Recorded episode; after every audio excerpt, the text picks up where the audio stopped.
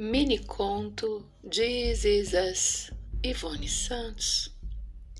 Viagens psicológicas são como areia movediça nas crises profundas que emergem da alma, rasgando entranhas imergidas no corpo, carregando angústias, sufocando medos, agonias e sonhos utópicos vomitando náuseas, nojos, ânsias, causando tédios e saciedades terríveis. Imersões extrospectivas paradoxalmente.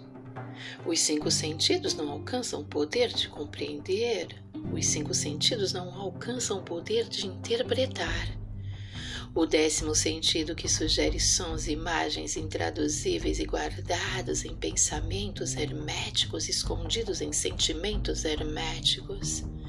E tudo isso viaja pelas veias todas como processos sinestésicos de uma música 8D ouvida e escutada em fones de ouvido.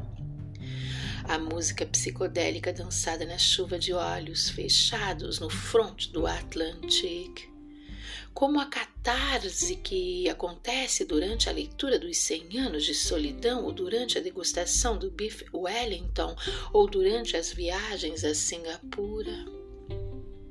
Viagens extrospectivas são mais densas. De dentro emergem do corpo que de fora emergem na alma. Viagens introspectivas são como areia movediça Viagens extrospectivas são mais densas.